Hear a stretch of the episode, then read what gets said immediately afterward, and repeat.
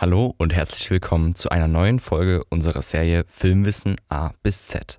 Heute mit M wie Makro. Film und Foto kennen viele Teilbereiche. Makro ist ein ganz besonderer davon. So besonders, dass es spezielle Objektive, unzählige Ratgeber sowie How-to-Videos und sogar eine eigene DIN-Norm gibt. Was dies in der Praxis genau bedeutet, erfahren Sie nach dem Intro.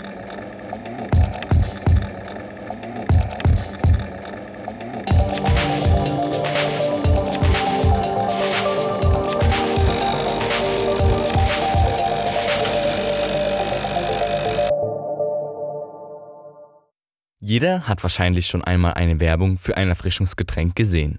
Häufig wird das Produkt sehr groß gezeigt. Wasser perlt an der Flasche herab und das ganze Bild strahlt pure Frische aus.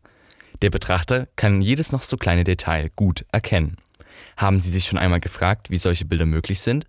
Genau hier kommt Makro ins Spiel, denn der Begriff bezeichnet in Foto und Film nichts anderes als kleine Dinge bildfüllend bis übernatürlich groß zu fotografieren oder zu filmen.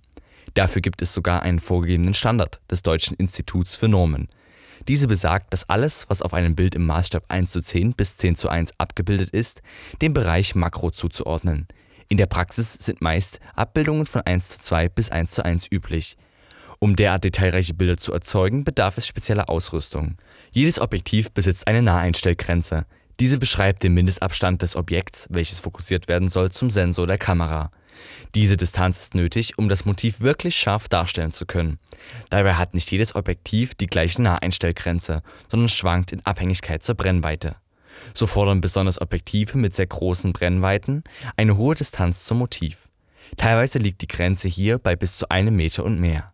Um aber in der Makrofotografie besonders kleine Objekte bildfüllend darzustellen, braucht es logischerweise große Brennweiten oder sehr kurze Naheinstellgrenzen. Hier kommen die speziellen Makroobjektive zum Tragen, die die meisten Objektivhersteller in vielen verschiedenen Varianten anbieten die Wahl des richtigen Makroobjektivs sollte nach dessen Einsatzzweck erfolgen. Will man einen besonders scharfen Hintergrund haben, so ist es ratsam, ein Objektiv mit besonders kleiner Brennweite, etwa 15 bis 25 mm, und einer sehr kurzen Naheinstellgrenze zu wählen. Denn durch die kurze Brennweite erzielt man eine hohe Schärfentiefe, was bedeutet, dass der Bereich, der auf dem Bild scharf dargestellt wird, auch weit hinter das fotografierte Objekt reicht. Doch nicht immer muss der Hintergrund gestochen scharf sein. Unschärfe ist häufig als Stilmittel sogar gewünscht. Man spricht in diesem Zusammenhang auch von dem sogenannten Bokeh. Der Begriff beschreibt den kunstvoll unscharf verwaschenen Hintergrund eines guten Bildes.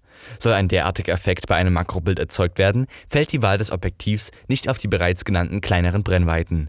Hier sind eher Optiken mit hohen Brennweiten, etwa 50 bis 200 mm und mehr gefragt. Dadurch wird der Bereich, in dem ein Objekt auf dem Bild scharf dargestellt werden kann, sehr viel kürzer als bei Objektiven mit sehr kleinen Brennweiten. Ist das Fotomotiv gut fokussiert, was bei derart kleinen Objekten im Makrobereich etwas Gefühl bedarf, entsteht ein wunderschönes Bouquet, was dem Blick des Betrachters schmeichelt. Neben den speziellen Objektiven benötigen professionelle Filmemacher und Fotografen noch weitere Hilfsmittel, um gute Makrobilder aufzunehmen. Ein Stativ ist meist zwingend für gute Ergebnisse im Makrobereich. Durch das Ruhigstellen der Kamera kann man sich besser auf den korrekten Fokus konzentrieren und so korrekt scharf gestellte Bilder erzeugen.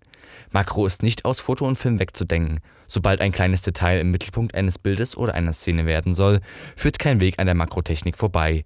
Ihre Objektive und Techniken erlauben es, Kleines auf die ganz große Leinwand zu bringen. Vielen Dank fürs Zuhören. Für mehr Wissen rund ums Thema Film und Marketing können Sie gern unseren Podcast abonnieren. Bis zum nächsten Mal bei J&J Tech Talk.